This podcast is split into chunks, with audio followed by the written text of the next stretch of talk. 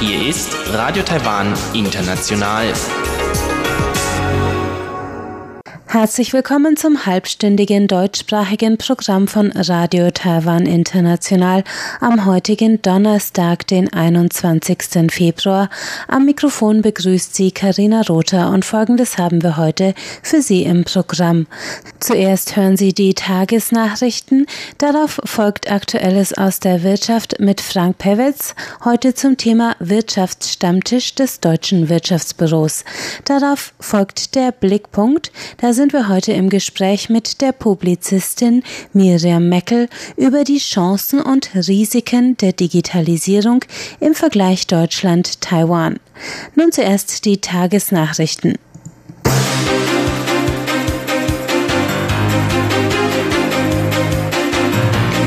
Sie hören die Tagesnachrichten von Radio Taiwan International. Zuerst die Schlagzeilen. Gesetz für gleichgeschlechtliche Ehe vorgelegt. Festlandkommissionsvorsitzender warnt vor China-Dialog durch Unbefugte und Festlandkommission Hongkonger Gesetzesänderung unter Ein-China-Prinzip nicht akzeptabel. Die Meldungen im Einzelnen. Das Kabinett hat gestern Abend einen Gesetzesentwurf zur gleichgeschlechtlichen Eheschließung vorgelegt. Der Entwurf soll nun durch das Parlament geprüft und bis Ende Mai verabschiedet werden. Premierminister Su Jin-chang kündigte gestern Abend auf seiner Facebook-Seite an, die Kabinettssitzung habe den Gesetzesentwurf mit dem Titel Gesetz zur Umsetzung der Auslegung Nummer 748 durch den Justizhof beschlossen.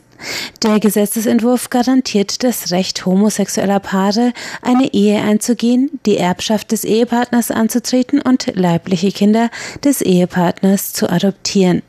Damit kommt die Regierung einer Auslegung des obersten Gerichts nach, die im Mai 2017 die gesetzliche Beschränkung der Ehe auf heterosexuelle Paare als verfassungswidrig erklärt hatte und dem Gesetzgeber eine zweijährige Frist einräumte, diese Diskriminierung aufzuheben. Neben Taiwan hat Thailand als einziges anderes Land in Asien bisher ein Gesetz zur gleichgeschlechtlichen Eheschließung im Parlament eingebracht. Der Vorsitzende der Kommission für Festlandangelegenheiten Chen Ming-Tong hat heute vor demokratischen Verhandlungen durch Unbefugte mit der Volksrepublik China gewarnt. Chen bezog sich in der Pressekonferenz auf die von Chinas Staatsoberhaupt Xi Jinping geforderten sogenannten demokratischen Verhandlungen zwischen Bürgern als Teil seines Taiwan-Szenarios. Der Kommissionsvorsitzende sagte heute, eine eigenmächtige Teilnahme an solchen Verhandlungen ohne offizielle Autorisierung stelle eine Gefahr für die Stabilität der Taiwan-China-Beziehungen dar und soll in Zukunft unter Strafe gestellt werden. Im Falle von Verschwörung mit bis zu fünf Jahren Haft. Chen richtete sich mit seinen warnenden Worten auch an den Vorsitzenden der pro-chinesischen New Party Yu Muming, der angekündigt hatte, er sei bereit, für Gespräche mit China ins Gefängnis zu gehen. Chen räumte ein, das Gesetz zur Regelung der Beziehung zwischen Personen auf beiden Seiten der Taiwanstraße erlaube die politische Debatte zwischen Bürgern beider Seiten, nur mangle es an Kontrollmechanismen. Ein diesbezüglicher Entwurf zur Gesetzesänderung werde derzeit vom Kabinett geprüft. Nach Warnungen des Abgeordneten Xu Yongming, eine geplante Änderung des Gesetzes zur Auslieferung von Straftätern in Hongkong stelle eine Gefahr für die Rechte von Taiwanern dar, hat die Festlandkommission heute bekräftigt, man werde keine Unterwanderung von Taiwans Souveränität hinnehmen. Hongkongs Amt für Staatssicherheit hat letzte Woche eine Gesetzesänderung vorgelegt, die es der Regierung ermöglichen könnte, auf Einzelfallbasis zu entscheiden, ob der Täter einer in Hongkong begangenen Straftat nach China, Taiwan oder Macau ausgeliefert werden soll. Nach geltendem Recht ist eine Auslieferung aus Hongkong nicht möglich. Der Abgeordnete der New Power Party, Xu Yongming, warnte davor, dass Hongkong Taiwan im Gesetzgebungsprozess als einen Teil Chinas betrachten könnte und damit eine Gesetzesvorlage schaffen würde, auf deren Basis taiwanische Reisende, Geschäftsleute oder Studierende in Hongkong unter Vorwänden an China ausgeliefert werden könnten. Xu sprach von der Gefahr eines zweiten Li Min-jes, dem taiwanischen Aktivisten, der seit März 2017 in einem chinesischen Gefängnis festgehalten wird. In Reaktion darauf rief der Hongkong-Beauftragte der Festlandkommission Huang Ting-hui die Regierung Hongkongs auf, die Sicherheitsbedenken der Außenwelt ernst zu nehmen. Taiwan werde die Entwicklung aufmerksam verfolgen. Eine Gesetzesänderung unter der Annahme des Ein-China-Prinzips sei für Taiwan nicht akzeptabel. Der Gesetzesentwurf des Kabinetts zur Legalisierung der Eheschließung zwischen homosexuellen Paaren enthält keine Vorgaben zur Eheschließung mit ausländischen Partnern, zur gemeinsamen Besteuerung oder zur künstlicher Befruchtung. Das kritisierten heute Pro-LGBT-Gruppen, nachdem das Kabinett den Gesetzesentwurf vorgelegt hatte. Das Gesetz zur Umsetzung der Auslegung Nummer 748 durch den Justizhof gibt das Mindestalter der Eheschließung für gleichgeschlechtliche Paare mit 18 Jahren an, regelt Eigentums- und Vermögensrecht der Ehepartner, die medizinische Vollmacht und das Recht zur Adoption leiblicher Kinder des Ehepartners. Für die nicht definierten Aspekte wie das Recht zu künstlicher Befruchtung und gemeinsamer Adoption forderten Aktivisten heute eindeutige Regelungen innerhalb des Sondergesetzes.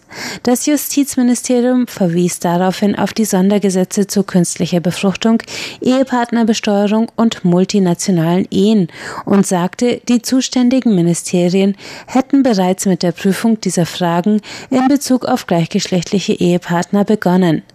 Justizminister Tsai Ching-xiang bezeichnete die Fragen als sehr kompliziert und sagte, man wolle das Sondergesetz zuerst auf den Weg bringen. Eine spätere Überarbeitung schloss Tsai nicht aus. Nach der gestrigen blutigen Auseinandersetzung auf dem Fischereischiff Wenpeng unter taiwanischer Flagge haben Küstenwacht und Fischereiamt heute gemeldet, dass die drei taiwanischen Besatzungsmitglieder des Schiffes inzwischen in Sicherheit gebracht wurden. Bisher sind mindestens zwei Besatzungsmitglieder philippinischer und indonesischer Staatsangehörigkeit ums Leben gekommen. Die in Pingdong, Südtaiwan registrierte Wenpeng befand sich mit 24 Besatzungsmitgliedern Besatzungsmitgliedern, darunter zehn Arbeitern philippinischer und elf indonesischer Staatsangehörigkeit, im Indischen Ozean, als in den Morgenstunden des Mittwochs ein philippinischer Arbeiter zwei andere mit einem Messer angriff und tödlich verletzte. Die meisten Crewmitglieder sprangen über Bord. Die zu Hilfe kommenden Schiffe konnten bisher zwölf Mannschaftsmitglieder, darunter die drei Taiwaner, bergen.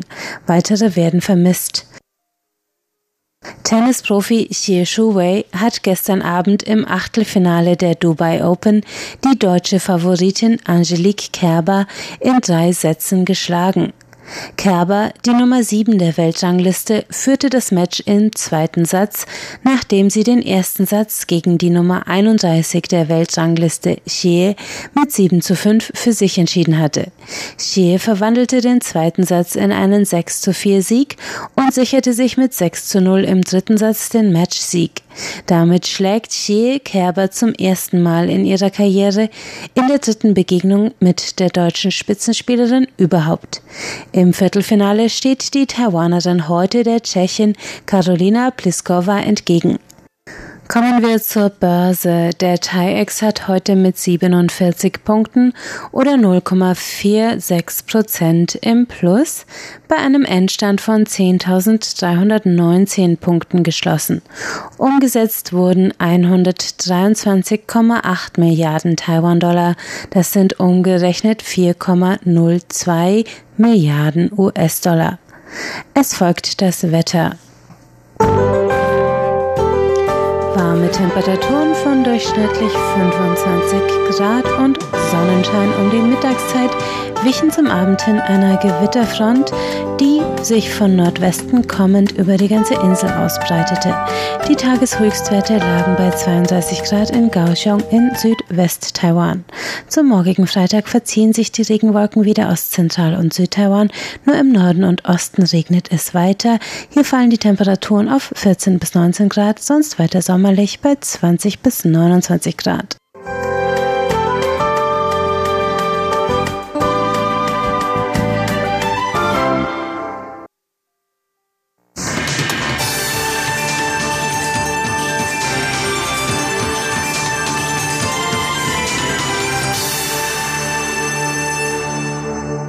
Herzlich willkommen bei Aktueller Maus der Wirtschaft. Es begrüßt Sie Frank Pewitz.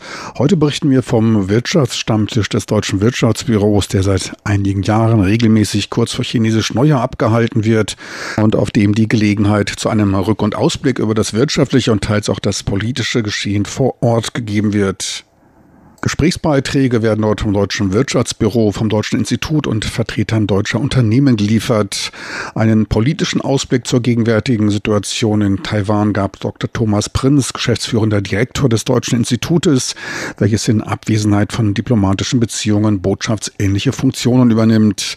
Laut Thomas Prinz wird Taiwans gegenwärtige Situation zurzeit von der Vollwahlkampfphase bestimmt. In einem Jahr finden hier die Parlaments- und Präsidentschaftswahlen statt zweitens von den Taiwan-Straßenbeziehungen und vom Handelskrieg zwischen den USA und China.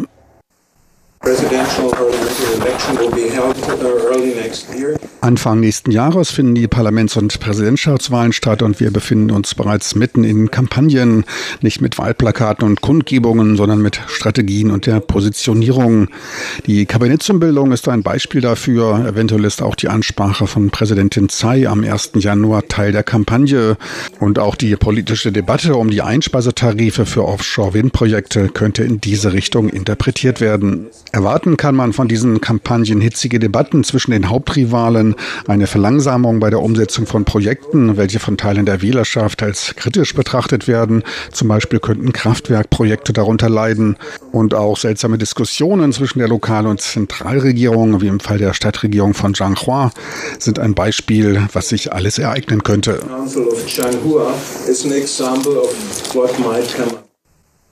Dabei ging es um die Frage der Erlaubnis zur Vergabe der Einspeisetarife an Offshore-Windfarmentwickler, die unter Zeitdruck stehen und rechtzeitig Planungssicherheit benötigen.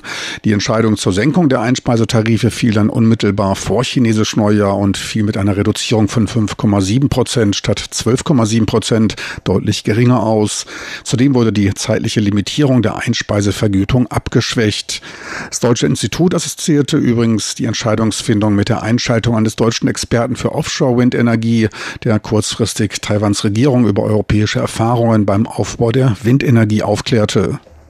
Bekannt gegeben wurde die Senkung der Einspeistarife gemeinsam mit der sogenannten Revision der Energiepolitik, die nach den verlorenen Referenden zum Atomausstieg als notwendig erachtet wurden.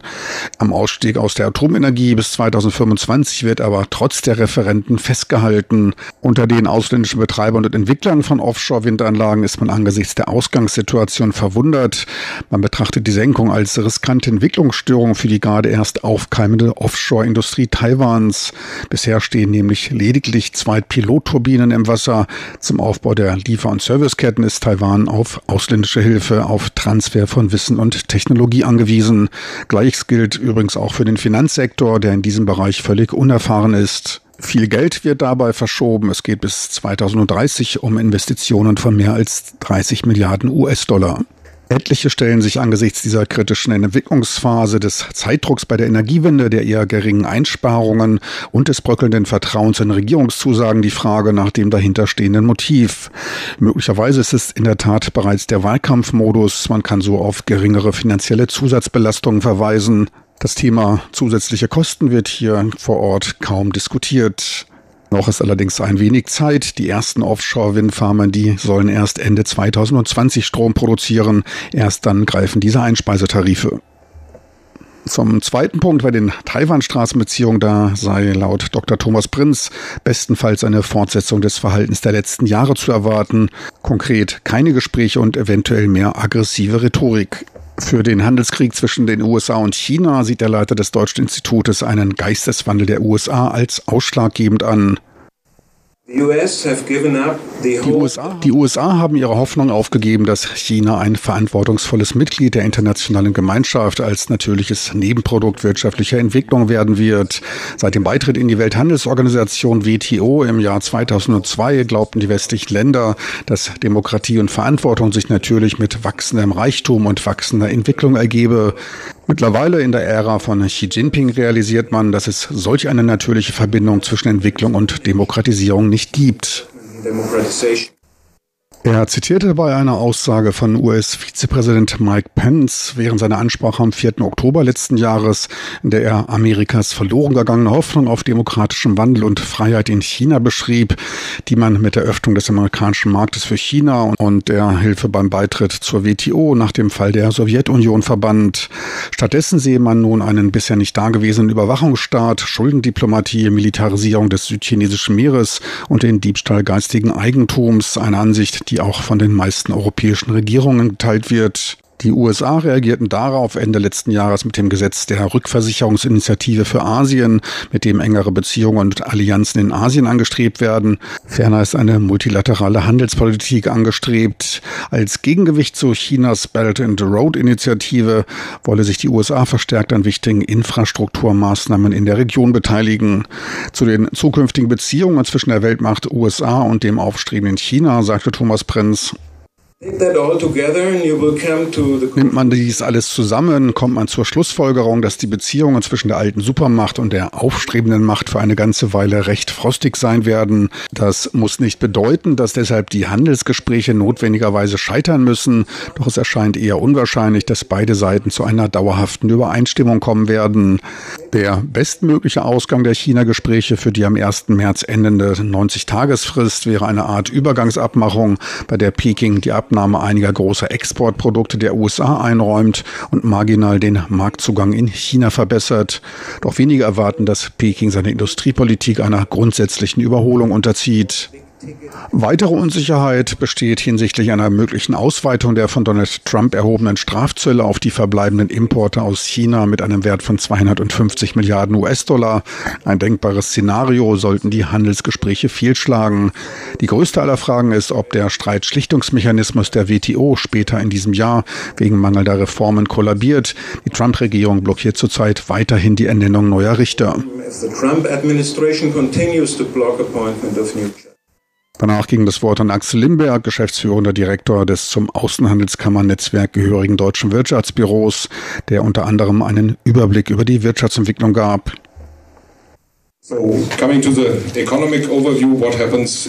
Kommen wir zur Wirtschaft. Was geschah dort im letzten Jahr? Für dieses Jahr wird ein Wachstum von 2,4 Prozent erwartet, etwas niedriger als das Bruttoinlandsproduktswachstum 2018, welches bei 2,7 Prozent lag, was in dieser dynamischen asiatischen Region eventuell ein wenig niedrig erscheint. Doch muss Taiwan insgesamt als ein vollständig industrialisiertes Land betrachtet werden und dann sind 2,7 Prozent recht gut und eine stabile Zahl, obwohl man den Rückgang aufmerksam beobachten sollte. Die Gründe für den Rückgang sind recht komplex. Diverse haben mit den USA zu tun. Die USA versuchen nicht nur das Handelsdefizit mit Taiwan zu minimieren, welches bei 17 Milliarden US-Dollar liegt und damit dicht beim Handelsvolumen zwischen Taiwan und Deutschland. Des Weiteren werden die Geschäfte der Taiwanesen durch den USA-China-Handelskrieg betroffen. Nicht direkt, doch die engen Geschäftsverbindungen zwischen Taiwan und China beeinflussen das Geschäftsvolumen. Taiwans Unternehmen mit ihren Tochterunternehmen in den USA und China als auch die Lieferung von Waren und und Dienstleistungen von Taiwan nach China geben nach und stehen unter erhöhtem Druck. Des Weiteren gibt es einen verstärkten Wettbewerb im IT-Bereich, der zu fallenden Preisen führt. Der Privatkonsum hier in Taiwan scheint aber recht stabil zu sein, kann aber den Rückgang im internationalen Geschäft nicht ausgleichen. Der private Verbrauch stagniert. Die Inflationsrate dieses Jahres soll bei 1,3 Prozent liegen. Bei der Arbeitslosigkeit gibt es eine weitere Reduzierung auf 3,7 Prozent. Und das weist auf einen wichtigen Punkt hin hin. Die niedrige Arbeitslosenrate schafft Probleme bei der Anwerbung qualifizierten Personals für unsere deutschen Unternehmen. Es werden deutlich mehr qualifizierte Mitarbeiter benötigt. Das war's für heute aus Aktuellem aus der Wirtschaft. Das war's für heute vom DWB Wirtschaftsstammtisch. Besten Dank fürs Interesse. Tschüss und auf Wiedersehen. Bis zur nächsten Woche. Es verabschiedet sich von Ihnen Frank Pewitz.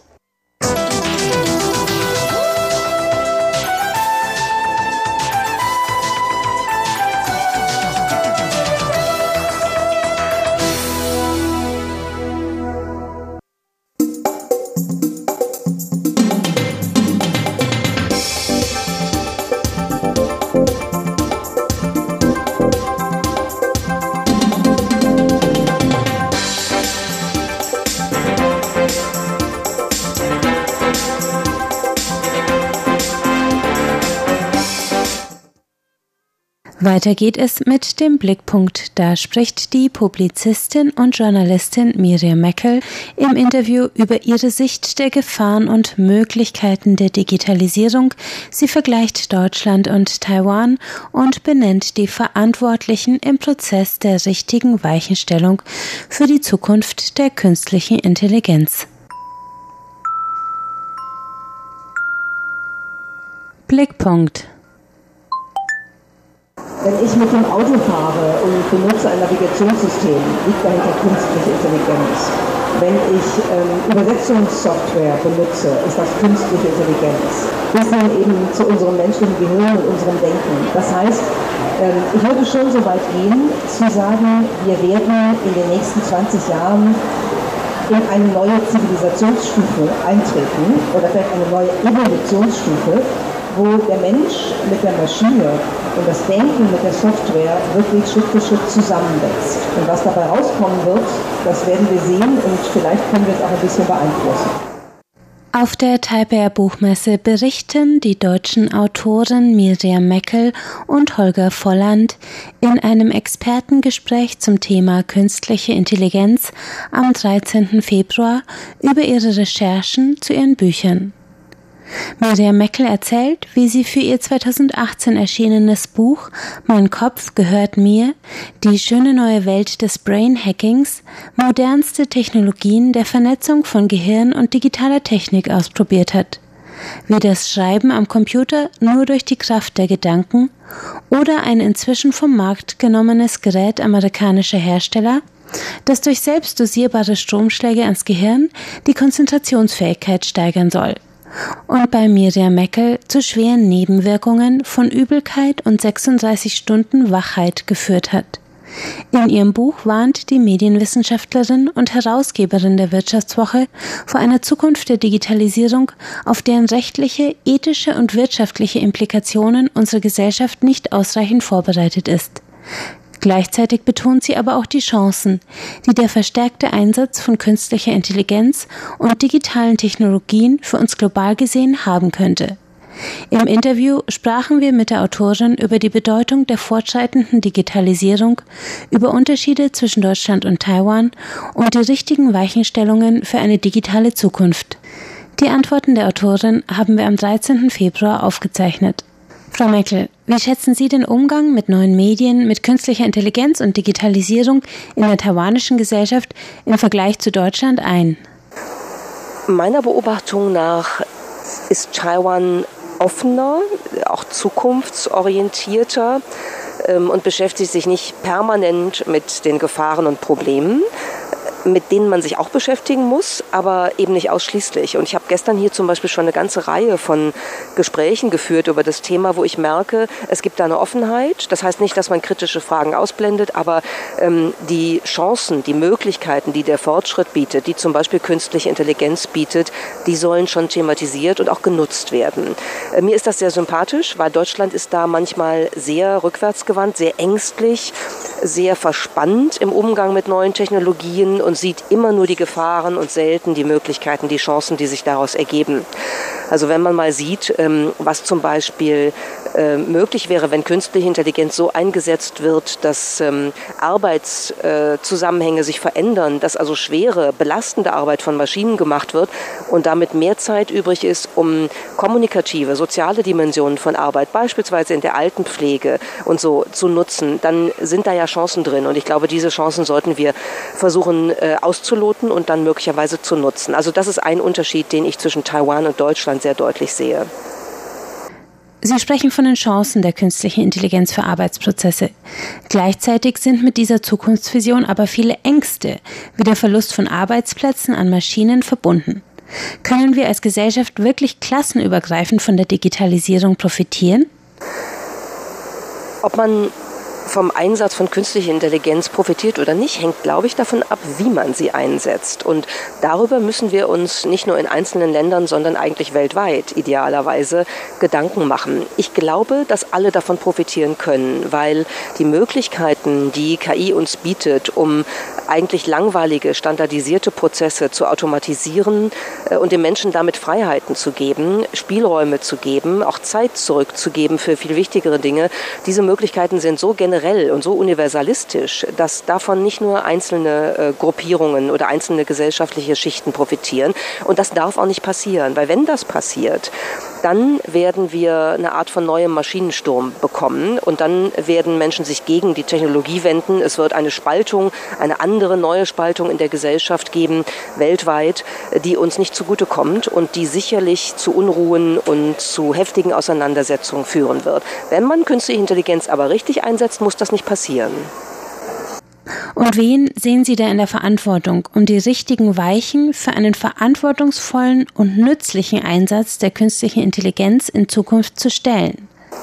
Ich sehe schon die Regierungen äh, in der Verantwortung, wissend, dass wir im Moment uns eher in eine Welt von unilateralistischen Interessenslagen America First, China First bewegen, als in eine multilateralistische Welt, die äh, in der Lage ist, sich abzustimmen bei solchen wichtigen Themen. Aber diese Abstimmung wird nötig sein. Und ich hoffe sehr, dass nach einer gewissen Pendelrückbewegung, die wir gerade erleben, wir dann auch wieder dahin kommen, uns zu verständigen über das, was als Verständigung in der Welt wichtig ist. Ich sehe auch in der Verantwortung die Wirtschaft, die Unternehmen, die dazu beitragen müssen, ihre Kapazitäten, ihre ihre Kraft einzusetzen, auch ihre Mittel einzusetzen, um zu unterstützen, dass das, was ähm, durch künstliche Intelligenz möglich wird, nicht nur für einzelne Gruppen oder für einzelne Länder möglich wird, sondern wirklich flächendeckend. Übrigens im Sinne ihrer eigenen License to Operate, ihrer eigenen Möglichkeit, ihr Geschäft weiter zu betreiben. Denn wenn wir uns in eine gespaltene äh, Gesellschaft, eine Unruhegesellschaft hineinbewegen, ist das auch für Wirtschaftsunternehmen relevant, weil dann können die nicht mehr gut arbeiten und dann wird das Geschäft schwer. Insofern sind eigentlich alle gleichzeitig daran interessiert oder sollten daran interessiert sein, hier dazu beizutragen, dass es wirklich gut vorangeht. Welche Rolle spielt in dieser Debatte denn die Berichterstattung in den Medien? Die Medien haben auch eine Verantwortung in dieser Debatte, indem sie darauf hinweisen müssen, was geht, indem sie das sauber belegen, recherchieren müssen, indem sie die unterschiedlichen Aspekte benennen, die Vorteile und die Nachteile, aber auch Lösungsmöglichkeiten aufzeigen und mit allen sprechen, die an diesen Lösungsmöglichkeiten beteiligt sind. Äh, darin sehe ich eine große Aufgabe und äh, da gibt es sicherlich auch, wenn ich jetzt für Deutschland spreche, Nachholbedarf. Aber ähm, wir arbeiten da zum Beispiel in unserem ähm, Medienunternehmen Unternehmen mit der Handelsblatt Media Group dran und versuchen äh, da wirklich das, die Themen zu setzen und auch anders zu setzen, als das üblicherweise der Fall ist. Frau Merkel, Sie selbst haben ja unter anderem Sinologie studiert und Anfang der 90er Jahre ein Jahr an der Nationalen Taiwan Normal Universität verbracht. Für die Buchmesse sind Sie jetzt nach langer Zeit wieder einmal nach Taiwan gekommen. Was werden Sie denn aus diesem Besuch mitnehmen? Und planen Sie vor Ort auch Recherchen für Ihre journalistischen Publikationen durchzuführen? In jedem Fall werde ich äh, journalistisches Material mitnehmen. Ich werde ein bisschen beschreiben für unser Magazin, was sich hier alles tut. Ähm, ich werde einen Termin haben am Samstag mit der Digitalministerin, mit Audrey Tang, ähm, um ein bisschen genauer zu besprechen, welche Rolle Taiwan in der Digitalisierung, auch bei der Entwicklung der künstlichen Intelligenz spielt, wo es vielleicht auch Unterschiede zwischen Deutschland und Taiwan gibt. Und ich werde ganz für mich persönlich natürlich auch viel an Eindrücken mitnehmen, die sozusagen den Vergleich von 1990 zu heute äh, mir nochmal zeigen, wie ein Land sich entwickelt und dass es sich sehr lohnt, dann doch mal wiederzukommen. Das war die Autorin des Buches Mein Gehirn gehört mir und Herausgeberin der Wirtschaftswoche Miriam Meckel. Den zweiten Teil des am 13. Februar aufgezeichneten Interviews hören Sie nächsten Dienstag im Kulturpanorama.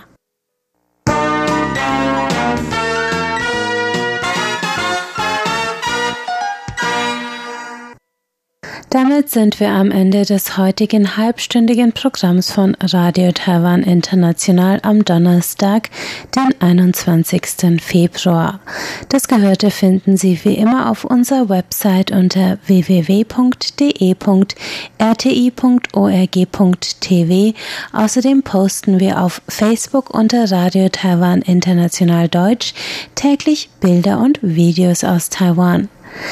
Am Mikrofon hörten Sie heute Karina Rother. Ich bedanke mich herzlich fürs Einschalten und sage Tschüss bis zum nächsten Mal.